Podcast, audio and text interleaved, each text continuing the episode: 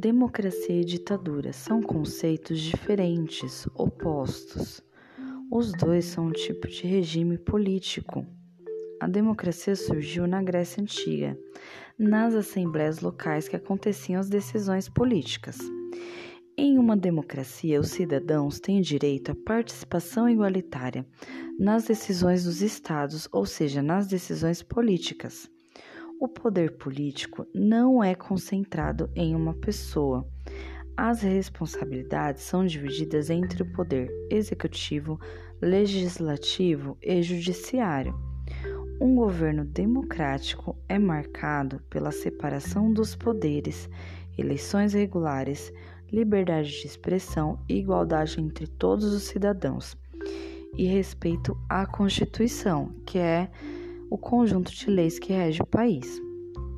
A ditadura é, já é um governo que está concentrada nas mãos de uma pessoa ou de um grupo, e é um governo autoritário, marcado pela ausência de democracia e de direitos.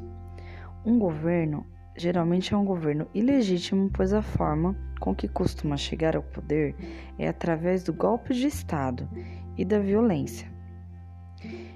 Esse tipo de regime político é autoritário, não tem a separação dos poderes, usa a violência e a censura contra as pessoas que não concordam com as decisões impostas e não respeitam a Constituição.